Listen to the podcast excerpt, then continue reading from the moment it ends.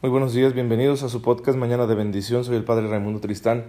Les envío un cordial saludo a todos ustedes los que tienen la bondad de escucharme mañana con mañana para abrir su corazón a la palabra de Dios, a lo que el Señor tiene hoy que decirnos y pues a la manera en que se nos va a manifestar mediante las enseñanzas de su iglesia, porque la iglesia es la voz de Cristo, es la boca de Cristo que sigue hablando en el presente de los hombres y las mujeres de cada época, de cada lugar, porque la palabra de Dios tiene que llegar a todos los corazones.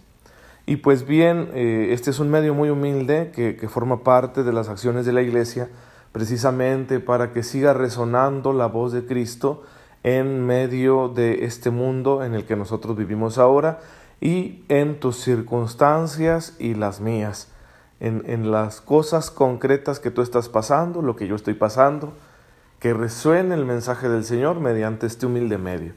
Lo mismo que funciona, por ejemplo, ese misal que tú te compras, ¿no? Y que tiene las lecturas que la iglesia nos propone en la liturgia para cada día. Lo mismo que funciona ese librito de los cinco minutos de oración. Lo mismo que ese mensaje que te llega en las mañanas de alguno de tus contactos por medio de WhatsApp. Todos son medios humildes para que llegue la voz de Cristo a nuestro corazón, ilumine nuestra vida concreta que esta vida se transforme según los criterios del Evangelio y entonces nuestra misma vida será un grito elocuente para el mundo, para que el mundo contemple nuestra existencia y entonces a través de nuestra existencia vea al Salvador. Y viendo a Cristo se verá al Padre, al Dios Todopoderoso que se nos ha revelado. Y bueno, pues en estos días, aprovechando que, hubo una interrupción ahí eh, en mis audios, y agradeciéndoles también la oración por el eterno descanso de mi tía Consuelo y pues que sigan pidiendo por su familia. Perder una madre es una cosa tremenda. Entonces mis primos deben estar sufriendo bastante, pues la oración de usted les hará mucho bien para que el Señor les dé el consuelo que sus corazones necesitan en estos momentos. Y bien, pues después de esa interrupción, que estábamos pendientes con empezar a hablar del sacramento del orden, pero vamos a empezarlo, ¿qué les parece? Como ayer les proponía, hasta el lunes. Y mientras aprovechemos estos días para darnos una actualizadita en la necesidad que todos tenemos de encontrarnos con Cristo en lo cotidiano, en lo que nos sucede cada día. Y ayer yo mencionaba algunas áreas de nuestra vida que necesitan con urgencia ser iluminadas por la palabra, por la presencia de Cristo. Hoy vamos a hablar de algo relacionado, que precisamente en esas áreas de nuestra vida nosotros tomamos decisiones, llevamos a cabo acciones conscientes y libres, movidos por las dos grandes riendas que todos los seres humanos tenemos para conducir nuestra vida mediante el uso de nuestra voluntad.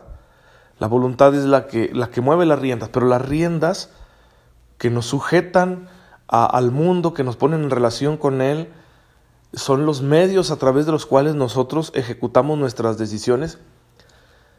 Pues son dos, son la afectividad y la moralidad. Es decir, la voluntad decide, eh, se orienta en el mundo a través de estas dos riendas, de estas dos brújulas. Una de ellas es bastante racional, la moralidad, porque procede de la conciencia, una conciencia iluminada por las experiencias de la vida, por la fe que se tenga, por el conocimiento adquirido, por la educación recibida, y que nos guía en el mundo a través de un criterio fundamental, el bien y el mal. Sí, la moralidad actúa como esa brújula que me dice dónde está el bien y dónde está el mal. Y de esa manera la voluntad sabrá si sigue lo que dicta esa conciencia moral que todos tenemos. Y en todo lo que decidimos pensamos esto, ¿estará bien? ¿Estará mal?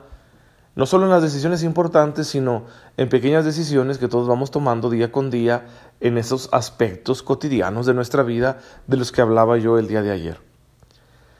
Y la otra rienda es la afectividad, no es racional. ¿Por qué me gusta hacer una cosa y por qué no me gusta hacer otra? ¿Quién sabe? Pero todos venimos también con esa brújula. Nos sentimos atraídos hacia, ciertas cosas y nos sentimos a disgusto con otras. Y no tenemos una muy buena explicación para ello. Simplemente es así. ¿Por qué a mí me gustan tanto los días nublados y lluviosos como este día que Dios nos concede aquí en la ciudad de Chihuahua? No lo sé, pero me gustan muchísimo. Siento que mis afectos me lanzan hacia este tipo de días, ¿no? Me parecen hermosos y me siento tan a gusto, tan motivado por estos días. No sé por qué, pero me siento motivado. Bien, ahí está la afectividad en juego. En cambio, hay otros momentos que no me gustan para nada. A mí no me gusta hacer fila para hacer un trámite. No me gusta, y, aunque no sea pesado, aunque el trámite sea rápido, no me gusta enfrentarme con las personas que están ahí detrás de ventanilla y que me piden requisitos y que no estoy seguro si los llevo todos o no. No me gusta, no me gusta para nada y si puedo evitarlo, lo evito. Y eso a veces me mete en problemas. ¿Por qué? Sabrá Dios. No sé por qué razón, no hay una explicación racional, convincente, suficiente para entender el modo de proceder de nuestra afectividad. Pero estas son las dos riendas, las dos brújulas que guían nuestro actuar. Les repito, en las grandes decisiones y en las pequeñas también. ¿Hago esta llamada sí o no? ¿Mando este mensaje sí o no? ¿Voy a visitar a tal persona sí o no? ¿Estará bien? ¿Estará mal? ¿Está la moralidad actuando? Pero también estará la afectividad. es que me gusta o me disgusta. Y en ocasiones moralidad y afectividad pueden entrar en conflicto. Porque me gusta algo que sé que está mal. O porque mi conciencia moral me impele a hacer algo que no quiero hacer porque me desagrada, porque afectivamente no me gusta. Y es ahí donde entra en juego nuestra relación con Dios, nuestra libertad. ¿Sí? Entender que necesitamos de la relación con Jesucristo para ser plenamente libres y entonces utilizar de la mejor manera posible estas dos brújulas que tenemos, la moralidad y la afectividad. Una moralidad sin Cristo se puede volver algo enfermo, porque viviríamos atrapados en ideas abstractas del bien y del mal que se vuelven esclavizantes, porque son ideas, Cristo en cambio es una persona con la que se puede dialogar, se puede aprender de Él. Una afectividad sin Cristo se va a convertir en esclavitud, porque entonces mis gustos se van a convertir en Dios y van a estar condicionando mis acciones en la vida. Y eso me puede volver una persona adicta a cualquier clase de apego, ¿sí? De, de todo tipo, porque hay mil apegos que un ser humano puede experimentar. Entonces vamos al meollo del asunto. Para que estas dos brújulas estén lo más sanas posibles, necesitamos conocer a Jesucristo. ¿Sí? Conocerle como alguien cuya relación transforma nuestra vida, que trasciende nuestra existencia. No, no como un simple dato histórico que suscita nuestra curiosidad, a mí me da lo mismo, ¿no? Si Napoleón fue derrotado o si llegó a ser emperador toda su vida. Si hubiera triunfado y no hubiera sido derrotado y hubiera muerto en, la isla de Santa Elena, ¿eso en qué cambiaba mi vida? ¿Sí? No, no me iba a poner yo a evangelizar en el nombre de Napoleón, porque es un dato histórico interesante que tendrá alguna relevancia para la historia y la política, pero que en realidad no afecta el núcleo de mi vida. No hay un cambio en mí por ese dato histórico. En cambio, la existencia de Cristo no es un mero dato histórico que suscite mi curiosidad. No, Jesús exige respuestas absolutas. Una relación con Él que determina la existencia, que la cambia. Cristo a nadie deja indiferente. Él asegura en su palabra que si creemos en Él, entonces salvaremos nuestra vida y que si nos rehusamos a creer en Él, la perderemos. Jesús es el hombre que se presenta como el camino, la verdad y la vida, que nos recuerda el Evangelio de San Juan. Y si esto es verdad, pues entonces nosotros tenemos que responder a la pregunta que surge, ¿estoy con Él o no? Y no puedo responder si no le conozco. Entonces, esto es una invitación a conocerle. Y conociéndole, entonces entenderemos que tenemos una vocación en la, relación con Cristo esto es lo que surge, una llamada. ¿A qué me invita Él? Y es eh, la respuesta que yo le dé a esta pregunta que surge de mi relación con Cristo, es la que va a transformar mi moralidad, y mi afectividad. ¿Qué me pide Dios? ¿A qué me está llamando? Cuando estoy ante la duda, ¿verdad? No sé, de un conflicto entre moral y afectividad, hijo, ¿le hago esta llamada o no? Todo eso debe estar iluminado por la gran perspectiva que da mi respuesta a la llamada del Señor. ¿A qué me ha llamado el Señor? A mí en lo específico. Y según sea esa llamada, entonces estará bien o estará mal el que yo realice aquella acción que me causa más o menos cierto gusto o cierto disgusto. Es muy importante esa perspectiva. Cuando carecemos de esta perspectiva vocacional, no sabemos qué hacer. ¿Lo haré? ¿No lo haré? Vamos a poner un ejemplo, ¿sí? Una chica joven, soltera, que quiere conocer muchachos porque piensa que lo suyo es el matrimonio y pues siente que su respuesta es esa. Y de pronto entra en juego algún hombre, ¿no? Que le llama la atención y le dice, oye, podemos salir. Y la chica se pregunta, ¿estará bien o estará mal? ¿Me agrada esta proposición o no? Entonces la decisión que tome no estará guiada solo por el momento, ni por una idea abstracta del bien o del mal, ni por un afecto más o menos seguro, sino que estará guiada por esta perspectiva de una respuesta más profunda. ¿Y qué quiere el Señor de mí? Si aquella joven está convencida con recta intención de que lo suyo es el matrimonio y que debe buscar un hombre maduro, inteligente, sano, con quien realizar un proyecto de vida matrimonial, familiar, entonces, bueno, procederá de manera congruente con esa respuesta que ya le ha dado al Señor. Porque no solo se siente llamada al matrimonio, sino que dice que sí. Dice, está bien, Señor, si tú me propones esto, va, yo lo quiero. ¿sí? Las respuestas están en consonancia, la de Cristo y la de la persona. Y entonces, en base a eso, decidirá. ¿sí? Eso va a iluminar su afectividad. Decir, híjole, no me gusta mucho esto porque realmente no conozco a la persona y tengo cierto miedo y porque a lo mejor, no sé, físicamente no es atractivo el muchacho, ¿verdad? Pobrecito. Pero, bueno, es una propuesta interesante en orden a mi vocación. Y será capaz de tomar una decisión más allá de los condicionamientos afectivos.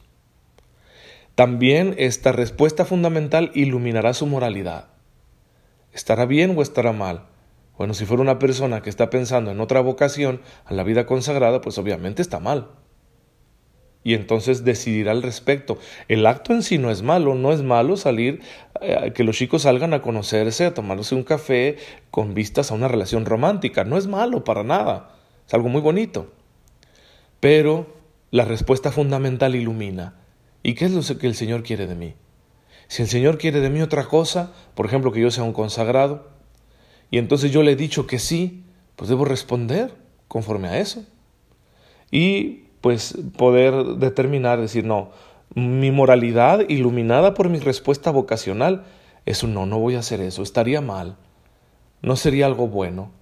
Oye, pero objetivamente es algo bueno. Sí, objetivamente, pero para mí no lo es porque no porque subjetivamente yo diga, ah, no, yo tengo mi propia moralidad, no, sino porque mi moralidad ya está iluminada por esta respuesta que yo le he dado al Señor. Y quiero ser coherente con esta respuesta. Y para ser coherente con esta respuesta, bueno, pues me topo con esta realidad. ¿Cuál? Pues que aquello no es conveniente, no es congruente con mi respuesta. No sé si me explico, espero que nos demos cuenta de cómo esta respuesta fundamental que se da en el ejercicio de nuestra libertad a lo que el Señor nos propone hasta donde podamos conocerlo, ¿eh? Porque, porque no podemos conocer nuestra vocación de manera absoluta, con una certeza total. Pero sí tenemos muchos indicios que nos lo pueden dejar bastante claro. Entonces, nosotros respondemos sí o no. ¿Mm? Y, conforme pase el tiempo vamos dando nuestra respuesta también cada vez más madura. Y en ese sentido entiendo que puede haber cambios, ¿verdad? Ahí tendríamos que entrar ya en otro, en otro discurso para analizar esas posibilidades. Pero bueno, en un principio sí o no. El Señor me propuso algo, yo le dije que sí le dije que no. Y conforme haya sido mi respuesta, entonces será mi afectividad y será mi moralidad. Qué interesante, ¿verdad? Y, y por lo tanto, las acciones serán distintas, las decisiones serán distintas, aunque objetivamente estamos, estemos hablando de lo mismo. No es la misma respuesta la que va a dar una chica soltera que cree que su vocación es el matrimonio, a la que debe dar una mujer casada ante una proposición semejante, ¿sí? O la que debe dar una mujer que quiere consagrarse al Señor en una vida de celibato, por ejemplo, en la vida religiosa. serán respuestas diferentes, aunque objetivamente el hecho sea el mismo, precisamente por esta respuesta vocacional que ilumina la afectividad y la moralidad de cada uno de nosotros. Pues hay que bendecir al Señor por ello y hay que pedirle que nos dé claridad para poder responderle siempre de la manera más fiel y poder encontrar siempre mejores maneras de amarlo, de amarlo con mayor entrega. Te bendecimos, Señor, porque nos has regalado en nuestra humanidad estas potencias para que seamos felices, para que tomemos decisiones libres y conscientes.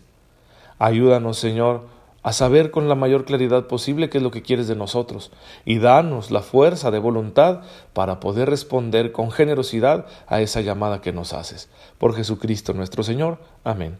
El Señor esté con ustedes. La bendición de Dios Todopoderoso, Padre, Hijo y Espíritu Santo, descienda sobre ustedes y los acompañe siempre. Muchas gracias por escucharme en esta mañana. Nos vemos mañana viernes, si Dios lo permite.